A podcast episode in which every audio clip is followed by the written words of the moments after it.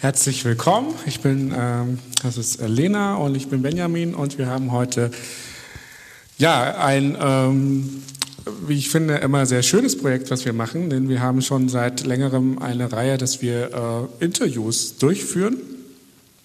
Und äh, die Grundidee dahinter war, äh, dass wir ja einfach ganz unprätentiös ähm, uns äh, Leute herausnehmen aus dem Kreuzbergprojekt, die ein bisschen davon erzählen, wo, ja, wo ihr Weg so mit Gott gegangen ist und was für sie vielleicht, ja, was für sie auch Gott bedeutet oder wo sie das erlebt haben, um einfach auch ein bisschen, ja, das etwas praktischer äh, zu erzählen, was das bedeutet, äh, gerade da, wo man vielleicht sehr viel sonst in der Theorie ist, äh, wo gerade in der Theologie ist sehr viel Theorie auch manchmal dabei. Mhm.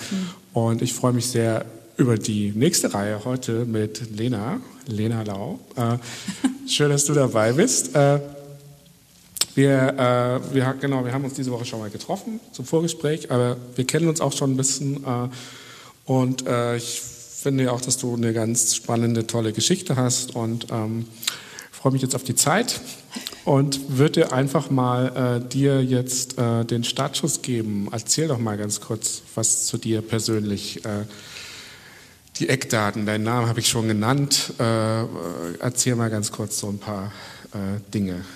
Äh, was, wer ist Lena Lau? Ja, okay, danke für die Einleitung. Ähm, ja, ich bin Lena, ich bin 35 Jahre alt und ähm, Eckdaten sind so, mh, hm, ich, äh, also was meinen Beruf betrifft, ich habe eigentlich lange äh, studiert, ähm, eher Geisteswissenschaften, Germanistik und Kultur- und Sozialanthropologie und habe dann als, ach ja, und DAF, Deutsch als Fremdsprache und habe dann eben auch als DAF-Lehrerin gearbeitet, so bitte eigentlich nur anderthalb Jahre. Mm, und habe dann jetzt erst 2019 eine ganz andere Umschulung gemacht zur Webentwicklerin und habe jetzt also arbeite jetzt seit einem Jahr auch als äh, Webentwicklerin und habe quasi sehr die Branche gewechselt. Ja. Ja, super. Und ähm, das reicht erstmal. Wir werden ja noch ein paar Sachen von dir erfahren. Ja. Äh, lass uns mal ganz vorne anfangen, Lena. Äh, dein, dein Weg. Wo, wo bist du so das erste Mal mit, äh, ja, mit Gott in, in Kontakt gekommen? Äh, mit Kirche, mit Gemeinschaft, mit Leuten, die glauben? Äh, ja, wie ist das bei dir abgelaufen? Äh, ja, das war. Ähm das war meine Familie, das war schon bei der Geburt beziehungsweise schon vorher. Ähm, äh, ich bin das jüngste Kind von sechs, also ähm, ich habe fünf Geschwister, also von denselben Eltern. Ähm, zwei von den Geschwistern waren irgendwie viel früher da und dann haben meine Eltern sich aber irgendwann Anfang der 80er bekehrt und dann kamen eben noch vier weitere Kinder in, innerhalb von vier Jahren.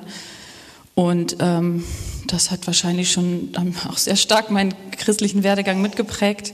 Ähm, auch, auch, ja, diese Radikalität schon, weil die vier Kinder ja auch kamen, weil, ähm, weil meine Eltern Verhütung für falsch dann hielten und ähm, genau, und dann meine Mutter aber eigentlich nicht, sich nicht wirklich Sex gewünscht hätte, also von daher auch ein bisschen überfordert war damit. Ähm, genau, und äh, ja, von daher bin ich aber, ich wurde evangelisch getauft, da waren meine Eltern auch noch in der evangelischen Kirche, als ich geboren wurde. Und ähm, dann weiß ich noch, es gab irgendwie im Jahr, ich glaube 93 oder 92, gab es diese große Veranstaltung äh, Pro Christ. Und ähm, meine Eltern fingen damals so an, also sehr intensiv und aktiv und missionarisch zu werden. Und mein Vater hat dann in unserem Dorf in der Turnhalle von der Grundschule ähm, diese Übertragung auf die Beine gestellt, so dass das ganze Dorf äh, pro Christ sich angucken konnte. Und ähm, ich war dann auch an dem Abend da, aber ich war halt erst sieben, glaube ich, oder ja, sieben, acht, sechs, keine Ahnung. Ähm, und äh, dann gab es da ja, die Veranstaltung war unheimlich lang und als Kind, ich bin dann irgendwie eingeschlafen auf dem Stuhl und dann bin ich aufgewacht und dann hieß es irgendwie so, ja, jetzt gab es schon die Bekehrung und meine, und mein, meine Geschwister hatten sich alle bekehrt und ich habe es irgendwie verpasst. Und das war wirklich schlimm für mich. Also ich kann da jetzt drüber lachen, aber damals war das richtig schlimm. Also ich dachte so, ich komme jetzt in die Hölle. Also meine Mutter hat auch viel von der Hölle geredet. Ähm, Und dann war ich, ich habe sie halt gefragt, oh, was kann ich denn machen jetzt? Und dann meinte sie, ja, ja, kein Problem, kannst auch alleine im Bett machen. Und ich habe aber nie, ich habe es nie wirklich geglaubt. Also ich habe es dann zwar versucht, aber ich dachte immer, viele Jahre lang, ich war einfach zu spät und wusste nicht so, wie man da an diese Bekehrung kommt. Ähm, genau, und äh, meine Eltern sind dann aber irgendwann noch aus der evangelischen Kirche ausgetreten und immer radikaler geworden und haben auch immer wieder Gemeinden so gewechselt und es war nie streng genug, also alles musste immer konservativer werden. Und ähm, meine Geschwister, also die drei, mit denen ich so zusammen aufgewachsen bin, die beiden anderen waren ja schon viel zu alt und schon aus dem Haus, ähm, die sind da recht früh ausgestiegen. Die hat das genervt und die hat das nicht interessiert. Und ich hatte aber immer so ein ich hatte immer ein schlechtes Gewissen und hatte auch Angst und hatte auch einen Glauben und war echt immer ganz ambivalent und zwiegespalten und bin dann immer mal zwischendurch mit eingestiegen bei meinen Eltern und dann aber wieder, also so doch nicht und ähm, ja, genau. Also das war dann auch, das zog sich auch wirklich bis in meine Jugend. Wir sind dann irgendwann in so eine ein bisschen größere Stadt gezogen und ähm, da hatte ich dann, also die Gemeinde, in die meine Eltern dann gingen, war recht weit weg, also eine halbe Stunde, aber halt schon sehr weit. Da konnte man mit den Öffis auch nicht gut hin und ich bin da zwar auch mitgegangen manchmal, aber ich hatte halt mein Schulleben, wo ich meine unchristlichen Freunde hatte und ähm, ich habe in so zwei Welten irgendwie gelebt und konnte das auch nicht so richtig unter einen Hut bringen, bis ich dann eben mit so 17 oder so gesagt habe, nee, es reicht mir jetzt. Ich habe eigentlich keine Lust, mir ist es doch alles zu streng und auch manchmal widersprüchlich, was da so in der Bibel steht und irgendwie will ich das nicht mehr und weiß auch nicht, ob ich das so überhaupt noch so glauben kann oder so. Und ähm, ja, dann bin ich da erstmal nicht mehr mitgegangen. Meine Mutter war ein bisschen traurig und besorgt wahrscheinlich auch und hat auch immer wieder, ja, keine Ahnung, das thematisiert. Aber äh, ja, ich war dann erstmal so ein paar Jahre da raus und bin dann ähm, habe dann auch irgendwie, ich habe mich dann eher halt für Literatur und Musik und Kultur interessiert und ähm, habe dann auch Germanistik eben und Kulturanthropologie studiert, was mir total viel Spaß gemacht hat. Also ich war dann auch extrem auf Sinnsuche und ähm, da geht's ja auch um Identität und so und das hat mir total viel gegeben und ähm, genau, habe dann irgendwie meinen Bachelor gemacht mit 23, glaube ich, in Münster. Ähm, und meine Mutter hatte aber schon seit zwei, drei Jahren ähm, äh, war die an Krebs erkrankt, so als ich 20 war, fing das an, Brustkrebs. Und dann, ähm, genau, dann habe ich in Münster gewohnt, habe da ähm, das fertig gemacht und bin dann aber nach Berlin gezogen für einen Master in Anthropologie. Also 2009 war das und dann ähm, dann ist meine Mutter dann im November 2009 halt so verstorben und es war eigentlich immer klar, dass es eigentlich darauf hinausläuft, aber trotzdem war es irgendwie so, mein Papa hat immer davon geredet, ach, bei Gott ist alles möglich und Wunder und so. Und dann kam es irgendwie doch ziemlich heftig überraschend und ich weiß halt, also es hat mich halt extrem runtergezogen, weil, weil das auch einfach ein, Schreck, also ein schrecklicher Tod ist, also sehr schmerzvoll und meine Mutter halt einfach ähm, so ein schlimmes Leben hatte. Also sie hatte halt schon eine schlimme Kindheit im Elternhaus mit Missbrauch und Alkoholismus. Und dann hat sie irgendwie diese sechs Kinder gekriegt und war teilweise depressiv und so, also auch verständlicherweise, konnte aber keine Therapie machen, weil sie das für unchristlich hielt. Und das war alles, also als sie dann auch noch so an Krebs gestorben ist, das hat irgendwie echt so ein, ich habe so schwarz gesehen, also ich habe einfach nur ein schwarzes Loch der Sinnlosigkeit irgendwie empfunden, also für sie irgendwie oder an ihrer Stelle oder so, dass ich ein Demo, also dass ich dann wirklich, also es ist eine Wende für mich war, dass ich so dachte, nee, das kann nicht sein, dass das jetzt alles umsonst gewesen war. Und äh, mich dann halt wieder äh, zu Gott gewendet habe tatsächlich. Also gar nicht irgendwie, ich habe ihn nicht beschuldigt dafür, sondern das war dann eher wirklich diese positive, ähm, also das kann nur, das kann jetzt nur gut ausgehen. Also die muss jetzt an einen guten Ort kommen und sonst, geht, sonst ergibt das alles keinen Sinn. Ähm, genau, und. Das war für dich dann schon auch nochmal so eine, so eine Überlegung, irgendwie muss da was sein, fast so, vielleicht so abstrakt, abstrakt so ein bisschen eine philosophische Überlegung, äh, irgendwie, nee, da. Äh, ja, genau. Jetzt, mhm. Äh, was dann nochmal in dir hervorgerufen hat, äh, irgendwie muss da noch ein bisschen mehr sein als ja. so diese, diese, ja, vielleicht auch so dieses, dieses vielleicht ja an manchen Orten so nicht ganz ausgelebte Leben oder die Einschränkungen, die man ja. manchmal so hat, ja. Und das ja. war dann auch so ein bisschen ja mit, für dich mit so einer Zeit, du bist nach Berlin gekommen. Also es haben sich ja auch wahrscheinlich so, die Umgebung hat sich verändert. Ja. Du hast neue Leute, äh, musstest du irgendwie kennenlernen. Und was war dann so für dich so diese, wie war so dieses Ankommen in Berlin so für dich gekennzeichnet? Ähm, also das erste Jahr, das war halt ein bisschen schwierig, weil meine Mutter war ja wirklich dann nur vier Monate oder so nach meinem Umzug gestorben. Und ich bin im Studium direkt überhaupt nicht angekommen. Ich habe halt, ich habe zwar die Sitzung äh, oder die Vorlesungen alle abgesessen, aber ich habe so keinen Schein gemacht. Ich habe keine Leistung irgendwie so hin, also diese diese Abgaben gar nicht hinbekommen, Hausarbeiten, Prüfungen und so weiter. Und dann habe ich auch, ähm, klar, also man hat ja auch nicht sofort einen Freundeskreis und ein Netzwerk. Und äh, also ich hatte schon noch ein paar Freunde aus dem Studium und auch von früher sogar aus der Schule. Aber ich war einfach total lost, also gerade nach dem, nach dem Tod meiner Mutter dann. Und, ähm, und habe dann aber, weil ich diese Bekehrung quasi, also die so aus philosophischen Gedanken kam, habe ich, also es war aber trotzdem für mich klar, okay, das ist jetzt aber doch dieser Gott aus der Bibel. Und dann, um das nicht zu verlieren, manchmal hat man ja so Gedanken, okay, ich bekehre mich jetzt, also hatte ich tausendmal, okay, ich bekehre mich jetzt, aber dann passiert halt nichts und dann vergisst man das doch wieder und dann ist es zu anstrengend. Und ich dachte dann aber, nee, ich muss jetzt unbedingt sofort eine Gemeinde suchen. Bin dann erstmal so bei den Jesus Freaks gelandet und war da, glaube ich, aber nur ein, zwei Mal oder so. Und habe da dann jemanden getroffen, der mich mit ins Berlin-Projekt geschleppt hat.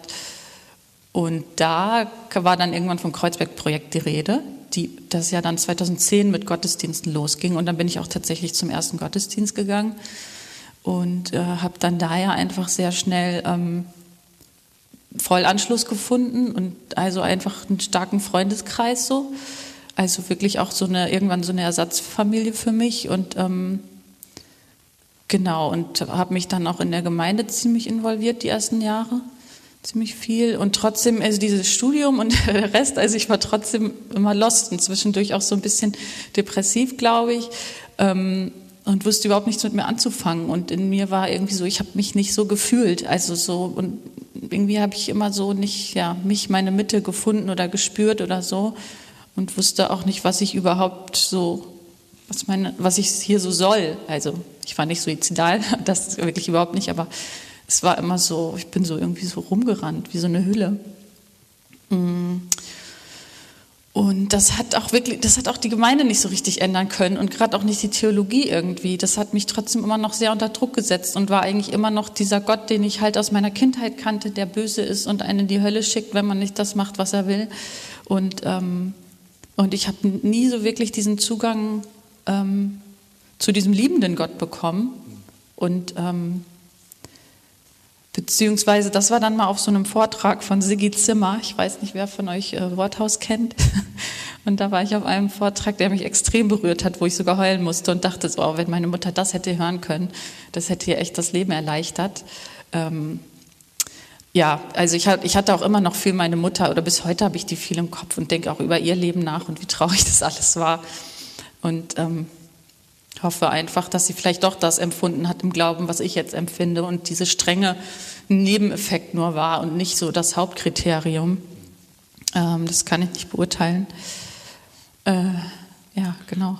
Ja, also äh, was du gerade beschreibst, das war ja schon so ein bisschen auch in deiner, ja, in deinen ersten Jahren so, dass du schon immer so das für dich Glaube auch so was Ambivalentes war. Ne? Mhm. Also es gibt so bestimmte, vielleicht auch Moralismus oder bestimmte Regeln oder bestimmte formulierte Sätze darüber, was Glauben sein sollte. Ja? Aber auf der anderen Seite auch, dass du Dinge nicht wirklich so erlebt hast. Also so in, Innenwelt und Außenwelt hat irgendwie da nicht mhm. gepasst.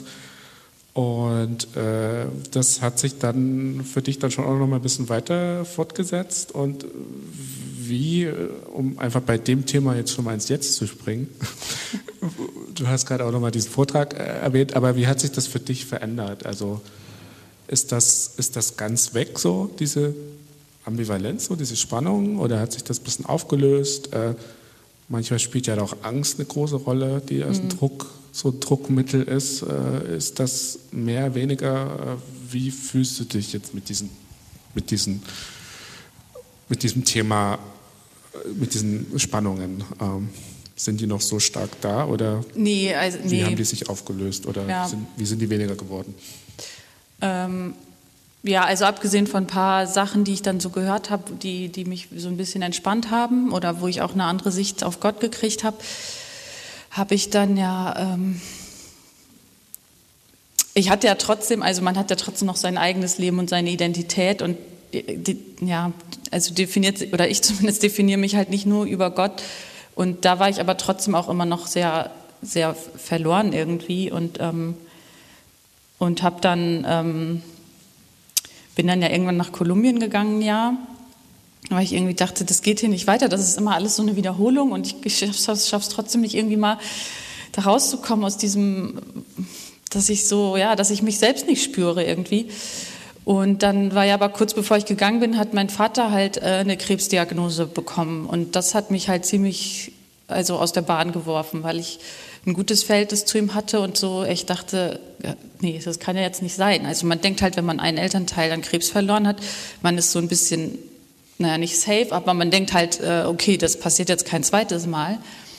Und dann ist das halt eben doch passiert und das war, also das war eigentlich schon auf eine gewisse Art dann ein großer Bruch mit Gott, weil ich irgendwie dann echt sauer war, ähm, dass der mich oder auch Papa nicht davor beschützt hat. Ja, und dann bin ich, das war ein bisschen doof, der hat uns, also der hat mir das, oder kann ja auch nichts für, dass das in der Zeit war, also kurz bevor ich nach Kolumbien wollte, das war auch schon alles gebucht. Ich bin dann halt auch gegangen, das war im Prinzip auch nicht so schlimm, weil wir eine, eine unheimlich gute Beziehung über Skype und Internet aufrechterhalten haben, die ihm, glaube ich, auch und mir auch total viel gegeben hat in der Zeit. Und ähm, dann, genau, dann kam ich aber wieder und war dann irgendwie umso mehr lost, so ein Rückkehrer, ähm, was soll ich überhaupt hier? Ding. Und dann bin ich, dann habe ich mir tatsächlich mal endlich eine Therapeutin gesucht, ähm, die, äh, die innerhalb von kürzester Zeit so, so viel bewirkt hat irgendwie, dass ich, ähm, oder mir auch nur die richtigen Fragen gestellt hat. Ich weiß nicht, ich war dann echt so nach einem halben oder dreiviertel Jahr schon, hatte sich bei mir innerlich so viel verändert, dass ich irgendwie, ja, also, dass ich plötzlich, also für mich irgendwie viel mehr Klarheit hatte, wer ich bin und also so oder eine ja, Stärke oder, oder Selbst, Selbstgewissheit, Selbstsicherheit irgendwie. Ähm, genau, und dann, äh, dann starb mein Vater 2017 und ähm, das, das war halt dann echt ein, also ein schwieriges Jahr und schwierige Monate. Aber nachdem er dann gestorben war, also auch im November, ähm, war ich dann, ich hatte schon so viel getrauert, dass ich dann irgendwie, also nach dem Tod ziemlich schnell so äh, wieder auf dem, auf dem Damm war. Also ich musste dann noch meine Masterarbeit schreiben, die hatte ich irgendwie nach Kolumbien noch zwei Jahre rausgezögert. Und dann habe ich die aber wirklich mit voller Energie geschrieben. Das hat mir auch gut getan, mich da so zurückzuziehen und das zu machen. Und dann habe ich irgendwann diesen Job als Lehrerin angefangen. Ähm, und ich weiß aber, dass ich in der ganzen Zeit, also seit 2015, seit dieser Diagnose, war ich einfach trotzdem sauer und die Bezie also auf Gott und die Beziehung war ähm, war einfach gestört. Also ich hatte schon so meine Gruppen und auch Gebetstreffen und so und also es war da auch wieder so ein bisschen ambivalent, dass ich zwar den guten Gott gesehen habe, aber gleichzeitig trotzdem doch darunter fuhr immer echt so ein Frust und sauer sein und ihm Schuld geben und irgendwie dachte ich auch immer, ich, ich mache jetzt gar nichts mehr, du, du musst mir jetzt irgendwie helfen oder ich weiß auch nicht. Ähm, und das hat mir aber, ich weiß auch nicht, ich habe, eigentlich war es, ich war ja dann auch hier, also nachdem ich aus Kolumbien kam, war ich kaum im Kreuzeprojekt engagiert, also all die Jahre eigentlich nicht mehr wirklich viel, nur mal so ganz sporadisch, oder? Und ähm, dann, äh, ich weiß auch nicht so richtig, irgendwie dann kam ja diese ganze Sachen mit dem Berufswechsel und ein neuer Job und dann, den ich wirklich direkt bekommen habe an dem Tag, als die, ähm, als meine Sprachkurse ausfielen. Also man ist halt selbstständig als Integrationskurslehrerin und dann hätte ich halt voll den Verdienstausfall gehabt und genau an dem Tag habe ich diese neue Stelle angetreten als Webentwicklerin, also eine Festanstellung und ähm, das hat mich dann total gerettet und ähm, Genau. Ach so, dann habe ich auch noch einen tollen Mann kennengelernt, ähm, mit dem ich immer noch zusammen bin. Das, das war auch irgendwie eine große Veränderung nochmal. Und letzt, letztes Jahr auf dem Erntedankfest, äh, wo ich fast gar nicht hingegangen wäre, weil ich noch so dachte, ach, nee, wieso soll ich dem danken? das ist also, ja, also so hatte ich halt manchmal so gedacht. Und dann bin ich aber doch hingegangen und irgendwie war das so berührend. Ähm, wir waren ja nur ein paar Leute, aber plötzlich fiel mir das so wie Schuppen von den Augen, was ich alles so erlebt habe in den letzten Jahren. Und ähm, dass ja eigentlich doch in dieser Zeit das, was ich von Gott gefordert habe, total eingetreten ist. So. Und dass er mich halt schon sehr ähm, getragen hat und ähm, mir Sachen geschenkt hat und so. Ja, genau. Und ähm, ich bin jetzt, ich kann jetzt mit Theologie immer noch nicht so, ich finde schon einige Sachen echt sehr steif und abstrakt und ich bin es irgendwie immer leid, so viel zu abstrahieren, also auch in so Predigten, dass man da immer dieses Übertragen ähm, auf sich, also manchmal bin ich schon von dieser, also oder natürlich bin ich sehr berührt von Jesus und was er getan hat, aber gerade in so Predigten ist das oftmals so dann in dem Moment schwer für mich so, das zu verinnerlichen, weil das ist dann so eine konstruierte Übertragung auf mein Jetzt und das überfordert mich immer und viele Bibelstellen überfordern mich auch und, und und auch das ganze Patriarchat, was in der Bibel steckt, überfordert mich und ich kann mich damit nicht so identifizieren. Und von daher ist, ist dieser Teil immer noch nicht so ganz zugänglich, aber ich habe trotzdem jetzt so eine innere Sicherheit und Beziehung zu Gott, dass ich dann irgendwie denke, wird schon gut, der wird mir das irgendwie erklären. Und, ähm, und im Prinzip habe ich auch den Glauben ja auch überwiegend, also auch schon am Anfang von der Zeit im Kreuzbergprojekt, so viel durch Gemeinschaft erfahren. Und für mich ist das auch immer noch sehr, also so ein, eigentlich ein zentraler, wie sagt man, praktizierender Punkt am Glauben, diese Gemeinschaft, dass, ja, dass ich einfach denke, ähm, wenn man so in dieser Gemeinschaft bleibt, dann, äh, dann entwickelt sich auch die Beziehung zu Gott weiter. Und die Theologie lasse ich so ein bisschen mitlaufen. Also so oder Gemeinschaft, so äh, Freundschaften, Beziehungen. Mhm. Du hast ja jetzt auch so äh, schon seit ein paar Wochen so ein, so ein Morgenandachtsstart in die Woche Ding äh, so äh, gestartet. Äh, also so, so quasi mit äh, so in dem Rahmen eher so ganz praktisch füreinander auch ja. zu beten, sich immer wieder zu treffen und Freundschaften auch zu pflegen. Ja. So diese Aspekte. ja. ja. Genau das. Also vor allem immer dieses gemeinsame Gebet, also sowohl gemeinsam als auch so füreinander. Mhm. Man, man redet ja auch über die Probleme, die man so hat oder was auch immer. Und dann weiß ich halt, man betet halt auch so füreinander. Ähm, und ich weiß ja auch, meine Eltern, die haben auch immer für mich gebetet so. Und ich weiß immer, dass mir das sehr viel bedeutet hat. Ja, diese Dinge halt. Also, genau. Jetzt ähm, habe ich noch mal eine Frage. Also du bist ja sehr viel tragischerweise und auch massiv mit dem Thema so Tod konfrontiert gewesen. Ne? Also was hat das? Kannst du da rückblickend irgendwie sagen, das hat in dir noch mal was Besonderes ausgelöst? Äh, was äh, oder hatte, äh, wie du dein Leben gestaltest oder wie du Prioritäten setzt oder war oh. das doch irgendwie einfach nur, äh, einfach nur traurig und schmerzvoll. Äh. Mm, gute Frage. Also ich habe immer so ein bisschen, ich habe immer ein bisschen Angst, dass mir das dann auch sehr früh passiert. Und es schleppt sich immer trotzdem auch diese Trauer und auch also doch so ein bisschen mit, dass denen das überhaupt widerfahren ist mein Vater ja auch, der hat dann ja auch ziemlich gelitten. Also es ist einfach eine scheiß Krankheit und ähm, kein schöner Tod. Ähm, ich, ja, ich, ich, vermute mal, dass ich aber auch schon seit dem Tod meiner Mutter, also man ist einfach nicht mehr so ganz unbefangen. Ne? Also man weiß einfach, und vor allem über mir ist jetzt halt keine Generation mehr.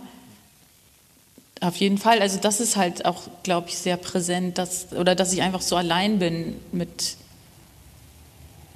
mit dem Leben. Also das, was weiß ich, ich habe einen neuen Job bekommen und ich kann jetzt irgendwie nicht meinen Papa anrufen, der sich voll freuen würde. Man ist halt bei so großen Dingen auch irgendwie allein, dass man halt nicht so zu den Eltern gehen kann und sagen kann, hier guck mal. Ich glaube ja, viel dieses Alleinsein ist sehr prägend, also dass man sich immer so mit so gewissen Dingen so alleine fühlt. Oder ähm, wenn ich jetzt mal Kinder hätte, dann fände ich das, glaube ich, auch voll doof einfach, dass, dass ich gewisse Dinge, da kann ich nicht mehr nachfragen, wie war das eigentlich bei mir damals. Weißt du, dann kommen ja wahrscheinlich, du weißt es ja am besten, kommen halt so Dinge auf, man guckt, wie sind meine Kinder, wie war ich damals und so. Und das ist dann, das ist halt alles irgendwie weg, weil meine Geschwister sich da auch nicht mehr erinnern. Dafür sind wir irgendwie zu viele Kinder, als dass die noch wüssten, wie jetzt jeder Einzelne war. Also die älteren Brüder auch, die können sich da, glaube ich, nicht so erinnern. Ja, und ja, irgendwie schleppt man das, man schleppt den Tod, glaube ich, dann mehr mit durchs Leben, weil der halt schon immer präsent ist. Also es ist immer dieses Fehlen von den Personen präsent. Ja. ja. Und nochmal zurück zu diesem, zu diesem Erntedank-Moment letztes Jahr. ähm, also, was ich da so gehört habe, war für dich das einfach nochmal so, dass da so ein Punkt war, wo dir vielleicht nochmal bewusst wurde, dass vielleicht so ganz leise und schleichend äh, so irgendwie Dinge äh, sich so entwickelt haben oder ganz klar so in deinem Leben dir geschenkt wurden, so, mhm. die vielleicht aus deiner Sicht nicht ganz selbstverständlich mhm. waren, so, die, die schon auch überraschend waren. Ähm, und und äh, ich habe da so ein bisschen auch mitgehört, dass das für dich auch so eine Art ist, wie dir vielleicht auch irgendwie Gott darin begegnet, so, ne? dass so ein so, dass die Dinge so geschenkt werden, dass sich so Wege äh, irgendwie auftun.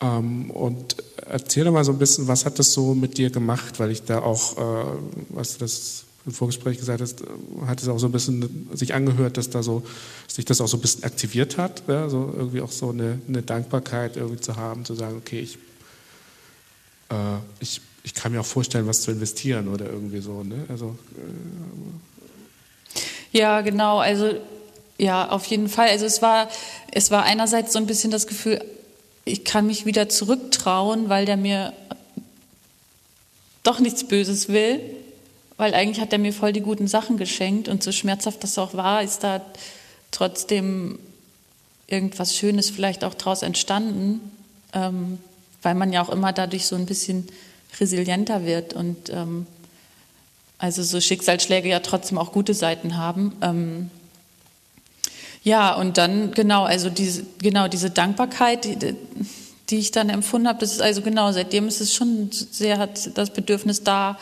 das, das dann auch zu potenzieren. Also eben nicht nur für mich so, sondern eben auch für andere. Ähm, ja, und das, ja, also zum Beispiel jetzt hier in der Gemeinde was reinzugeben oder weiterzugeben oder ähm, oder deswegen erzähle ich das jetzt hier auch gerne, weil ich, weil ich ähm, Leuten auch Hoffnung geben will. Also dass so schlimm gerade Situationen auch sind oder so, so verarscht und verlassen man sich auch fühlt, dass das trotzdem irgendwie was Gutes werden kann. Also dass Gott halt trotzdem dabei ist und einen nicht ärgern will, sondern ähm, Dinge einfach manchmal auch laufen lässt, aber also auch böse Dinge, aber dann trotzdem für einen da ist irgendwie und, ähm, und für einen sorgt dann. Und ja, irgendwie will ich es auch gern weitergeben, ja. Also deswegen habe ich eigentlich schon mich ein bisschen bewusst dafür entschieden, wieder mehr in die Gemeinde zu gehen und da zu machen. Und würde aber auch so gern in meinem Leben und Alltag mehr, mehr weitergeben, was Leute bereichert oder was Leuten Kraft gibt oder irgendwie, genau einen Mehrwert für andere hat. Also jetzt den Job, jetzt, da ich den gewechselt habe, ist halt in meinem Job nicht mehr so viel Mehrwert für die, naja doch, aber anders halt. Als Lehrerin war das noch cooler. Also ein bisschen, da war ich direkt an den Leuten und an deren Schicksalen und konnte den Mut machen und so. Und das, ja, das fehlt jetzt gerade leider so ein bisschen. Ja. Also das ist ja auch nochmal so ein bisschen Perspektive. Ne? Äh, was wünschst du dir vielleicht für dich selber auch noch so? Das fand ich nochmal äh, auch ganz interessant. Ja. Und ähm, ja, ähm, wir kommen dann langsam schon zum Ende. Deine, der, der Ausschnitte deiner Geschichte. ja, ja, ich hoffe, ich habe nichts vergessen. Nur Ausschnitte. Ähm, und ähm, ich äh, wollte am Ende einfach nochmal genau ähm, so ein bisschen Perspektive nochmal, äh, weil ich würde auch gerne nochmal kurz für dich beten und dir auch schon mal Danke sagen, dass du das geteilt hast. Das finde ich immer ganz toll und ich finde es immer was ganz Schönes und sehr Konkretes, äh, äh, sowas zu erfahren. Und ähm, ich denke, wenn jemand dir Feedback geben möchte, bist du vielleicht dann noch eine Minute hier oder. ähm, ja. Äh, ähm, genau. Ähm, deswegen nochmal ganz kurz, äh, zwei Fragen hätte ich gerne auch nochmal. Was, äh, also nochmal diese eine Frage, was wünschst du dir für dich, für die Zukunft so? Hat es ja schon ein bisschen angeschnitten. Und dann, ja, ein bisschen äh, Kreuzberg-Projekt egoistisch. Äh, was wünschst du dir für das Kreuzberg-Projekt für die Zukunft? Ja, also ähm, ja, wie ich schon sagte, für mich, also gerade was das Glaubensleben betrifft oder auch dann den, die Auswirkungen, die man auf andere hat, würde ich, ja, wünsche ich mir ein bisschen, dass das, dass das irgendwie noch mehr wird, so. Also auch irgendwelche Aktionen oder so. Gut, das ist jetzt gerade natürlich nicht so möglich, aber ähm, ja, und mein Leben generell, dann, ich hoffe natürlich, also dass die existenziellen Dinge irgendwie gut bleiben. Ähm, und man gesund bleibt und die Grundsäulen so bleiben, wie sie sind. Ähm, ich bin immer schwer in, was ich, was ich mir dann so für die Überzukunft wünsche. Ähm, nee, aber ich glaube grundsätzlich, ich habe echt so gemerkt, mir fehlt diese Gemeinschaft auch. Also ich habe immer eigentlich einen großen, also einen starken Freundeskreis und Netzwerk gehabt und mir, also wie euch allen wahrscheinlich fehlt mir das einfach unheimlich sehr. Deshalb ja, wünsche ich mir das mehr zu nutzen, aber auch wirklich auf eine sehr qualitative Weise, dass man sich wirklich unterstützt und wenn jemand halt gerade weniger Kraft hat, dass man dem dann mehr Kraft von sich abgibt und andersrum oder einfach zusammen kraftlos ist, aber halt wirklich so die Gemeinschaft und da ähm, ja und für mich auch noch mehr Erlebnisse mit Gott da drin. Also es ist ja nicht so, dass man jetzt für immer safe ist so sondern es kommen auch wieder immer mal wieder Zweifel auf oder was auch immer. Und da wünsche ich mir so, dass das noch einfach gestärkt wirklich sehr wird und mir Dinge klarer werden auch immer wieder. Und äh, für das Kreuzberg-Projekt wünsche ich mir äh, Glaube, Liebe, Hoffnung für alle. Ähm, Nee, und vor allem Frieden auch, Frieden unter den Mitgliedern, und im Herzen der mitwirkenden PastorInnen vielleicht ja zukünftig. Ähm, und viel Kraft, also so, oder mh, mm, eine lebendige Gemeinschaft auch und dass Leute hier wirklich Kraft kriegen und äh, dass, dass Gott die hier ansprechen kann. So und wenn es noch nicht mal über die Predigt ist, also was bei mir ja auch selten gelingt, sondern eben zum Beispiel Gemeinschaft oder, ähm, oder vielleicht auch nochmal eine Abendmahlseinleitung oder irgendwas. Ähm, ja, das vielleicht am meisten auch, dass, dass, dass Leute wirklich Gott kennenlernen durch das Kreuzberg-Projekt und, ähm, und alle auch motiviert werden oder bleiben, ähm, ja, dabei zu sein und sich vielleicht auch einzubringen. Und dass, dass, dass alle merken können, dass Gott eine Kraftquelle ist. Also auch auf den Durststrecken, die gehen vorbei. ja, das wäre ganz schön. Ja, cool. Äh, danke. Sehr, sehr vielen Dank, Lena. Ich finde das immer, äh, genau, das äh, ist immer ein sehr schönes Element, ein Interview zu machen, weil es irgendwie auch was anderes ist als einfach eine Predigt ähm, und weil es auch so in dem Zusammen entsteht. Vielen Dank. Ich würde ganz kurz nochmal beten und dann äh, machen wir mit dem nächsten Lied weiter. Ach so, ja, klar. Ja.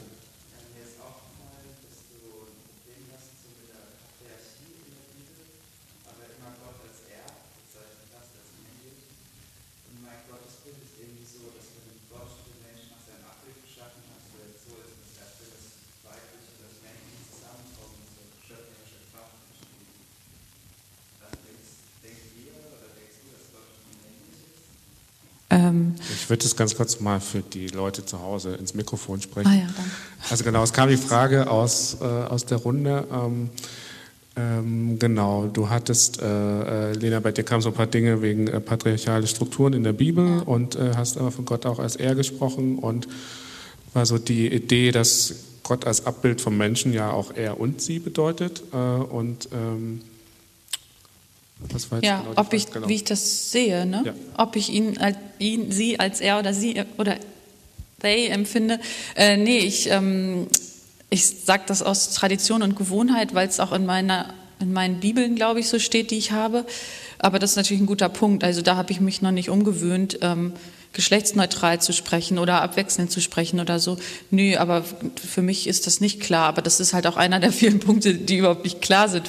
So, also was, was Geschlechter betrifft. Ähm, nee, aber für mich ist Gott nicht unbedingt ein Er. Also ich weiß nicht, was. Also für mich ist Gott auch nicht unbedingt diese Perso Person. Ja, genau. Also nee, um das zu beantworten. Ich bin mir dann nicht sicher, dass er ein Er ist oder welches Geschlecht er hat. Sie, es. Ja.